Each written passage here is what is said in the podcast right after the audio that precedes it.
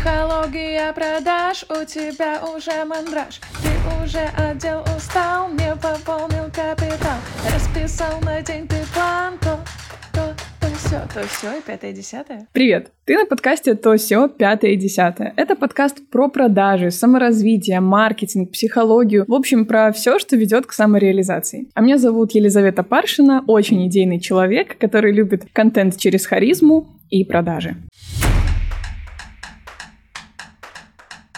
Сегодня я хочу с вами обсудить ведение блога с новой стороны. Что вообще такое для нас ведение блога именно с точки зрения психологии? Потому что мы часто не задумываемся, что же мы такое проходим в этом опыте, что нас ждет в ведении блога и с чем мы там сталкиваемся. И я, когда работаю со своими учениками, и много людей через меня прошло, я вижу, насколько ведение блога — это психологический тренинг. Потому что, когда вы начинаете вести блог, вы сталкиваетесь с такими событиями, с такими навыками, вообще, в принципе, действиями, которые в обычной жизни вы либо до них не добрались бы, либо добрались, я не знаю, через э, сколько лет вообще вам пришлось бы это делать. И получается, что это абсолютно другой образ жизни, образ мысли, действий и так далее. Поэтому здесь очень важно отслеживать свои психологические процессы, которые происходят у нас внутри. Я когда начинала вести консультации, наставничество, я не понимала, почему люди делают не все, что я им даю. Почему что-то дается легко, что-то дается сложно. Кому-то одно легче, кому-то второе легче. Понятно, что мы там все вроде как разные, да, там вот это вот ля-ля-ля, но я помню, как э, ко мне приходили на консультацию, уходили, ничего не делали, и я переживала, типа, блин, почему он ничего не делает? А потом я как поняла, и я как увидела на самом деле, в чем состоит моя работа как наставника, и по факту моя работа в сопровождении трансформации людей состоит по двум направлениям. Одна — это инструментарий, это какие-то действия, это что-то новое в этом плане, а вторая работа — это психологическая, потому что блог — это ваш психотерапевт. Каждый раз,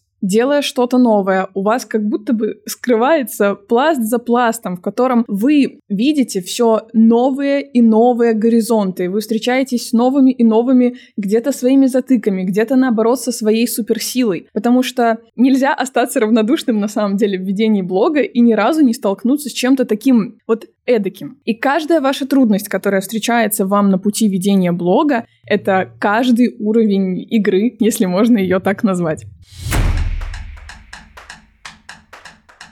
Еще одно наблюдение. Знаете, наверное, не зря блогерство популяризируется параллельно с психологией, потому что все сталкиваются с разными моментами, и слава богам, там, я не знаю кому, там можно проще переживать эти процессы, зная, что, ну, да, это наши проблемы. И я заметила такую тенденцию, что у всех исходные данные, когда они приходят в блог, абсолютно разные. Кому-то что-то дается супер легко, а кому-то эти же действия будут просто выгрызаться, не знаю, просто с ярой какой-то суперсилой. Например, кому-то очень легко набрать подписчиков было, кому-то было супер легко повысить активность в блоге, а кто-то вообще понятия не имеет, как ты это делаешь, да? Но у всех свои проблемы. Тот, у кого много подписчиков, не понимает, как продавать, что продавать и как это монетизировать, потому что он хочет быть всегда хорошим. А тот, который не может набрать подписчиков и, в принципе, нормально зарабатывает на блоге, боится продвигаться, потому что там осудят. Понимаете? И у всех есть такие своеобразные вводные данные своеобразные данные для игры, в которую мы начинаем играть. Игры под названием «Жизнь», можно так сказать. Каждый будет справляться по-своему с этими трудностями, но просто поймите, что это нормально, что это ваша такая скорая психологическая диагностика, потому что вы в таких стрессовых ситуациях сильно видите и сильно вскрываются те моменты, которые вам нужно решить. Вы можете проанализировать, почему это с вами происходит, осознать, почему вам не хочется, почему начинается прокрастинация, почему вы сопротивляетесь каким-то процессам, что вас сдерживает. Анализируйте себя в процессах, когда вы понимаете, что вот тут вот начинается какое-то сильное внутреннее сопротивление. Что там такое? Может, это страх осуждения, может, это страх показаться какой-то плохой, может, это страх показаться меркантильной. Ну, это может быть абсолютно разные вот э, все ваши составляющие, но главное их отследить, их хотя бы принять на какое-то время и сказать, ну да, я боюсь общественного мнения. И, возможно, когда-то вам покажется, что э, вас немножко подотпустило, возможно, потом новая волна какая-то нагрянет. Но первое — это принять тот факт, что у вас вот что-то есть. И 50% лечения алкоголика — это признать себя алкоголиком. Поэтому уже станет чуть легче, когда вы будете об этом своем моментике знать. Поэтому все с вами нормально каждый из людей, который ведет блог, проходит свои уроки, проходит свои трудности, каждый разгребает свою голову, разбирает свои завалы, вот эти необщественного мнения, непонятных стереотипов. В общем, каждый из нас это все разгребает, сколько бы мы ни вели блог. Поверьте, мне кажется, это м, такой хороший метод порефлексировать. Создание контента, создание сторис, написание постов, рилсов, неважно. В целом контент это действительно рефлексия, причем очень сильная рефлексия. Потому что если вы снимаете контент из разряда «я пришел, я поел», ну вот эта вот отчетная история, посмотрите мои ролики раньше, я говорю там про регулярность в блоге, я говорю, где брать идеи, я говорю, как вести контент, обязательно к ним вернитесь и посмотрите. Но если вы ведете контент и с точки зрения, почему это происходит, как это происходит, вы начинаете сами больше анализировать свою жизнь. Я веду блог с 2017, наверное, года, и я начала блог вести вот именно осознанно, с линиями, с какими-то мыслями в сторис, а не просто типа вот это я сделала ноготочки, вот это вот я сходила туда и так далее, наверное, с 2020 года. И я начала чувствовать такие сильные трансформации в себе, потому что я ситуацию, которая со мной произошла, мне нужно про нее рассказать, мне нужно рассказать интересно. И я понимаю, что я, рассказывая, должна еще сама внутри эту ситуацию еще раз переварить, еще раз проанализировать. И я такая, офигеть, раньше я бы даже не задумалась об этом. Но из-за того, что мне нужно ввести людей в контекст, мне нужно сделать контент, я это анализирую, выдаю какой-то смысл и думаю, фига я вообще глубокая какая дама. Поэтому контент — это вообще прекрасный способ рефлексировать, прекрасный способ понимать вообще, что с вами происходит, посмотреть на вашу жизнь, пересмотреть события, которые с вами происходили. Потому что может быть такое, что вы рассказываете, например, про какую-то ситуацию в прошлом, у меня было несколько раз так, и я пока рассказываю, я еще раз ее перевариваю, еще раз рефлексирую, и я желаю вам взять из этого опыта максимум все для себя и с психологической точки зрения тоже.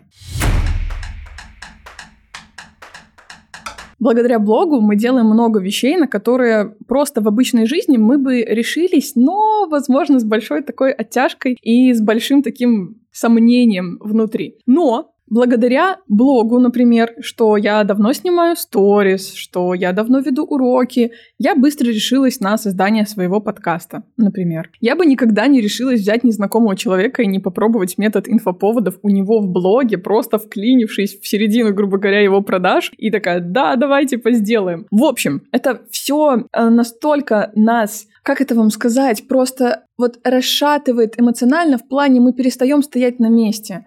У нас жизнь становится более яркой, более интересной, потому что, во-первых, ты ее по-другому видишь, ты по-другому анализируешь ситуации, ты по-другому смотришь на мир этот в целом. Ты можешь из, не знаю, обычной тарелки, которая стоит на столе, развернуть сторителлинг о смысле жизни. Когда бы вы еще так потренировали свою жилку вообще в голове, которая вот отвечает за какой-то креатив, за умение травить такие ассоциации. Это все очень важно. И если вам кажется, что у вас в жизни ничего не происходит, и вам даже нечего показывать в сторис, возможно, вам не кажется. И такое действительно может быть. Так может, пора найти повод выйти из дома? Может, хотя бы контент будет вашим поводом что-то поменять, добавить какой-то яркости, решиться на что-то, а не просто сидеть дома. В чем прикол вообще проживать свою жизнь однообразно? Добавьте туда хоть что-то. Возможно, это будут просто занятия танцами два раза в неделю. Возможно, это будет, будут уроки вокала, и вы будете э, учить там свою любимую песню Сережи Лазарева, да, и у вас раз в неделю будет интересная такая рубрика в сторис. Это все добавляет и вашей рефлексии, и яркости жизни, и это действительно позволяет жить более такую наполненную и более интересную жизнь.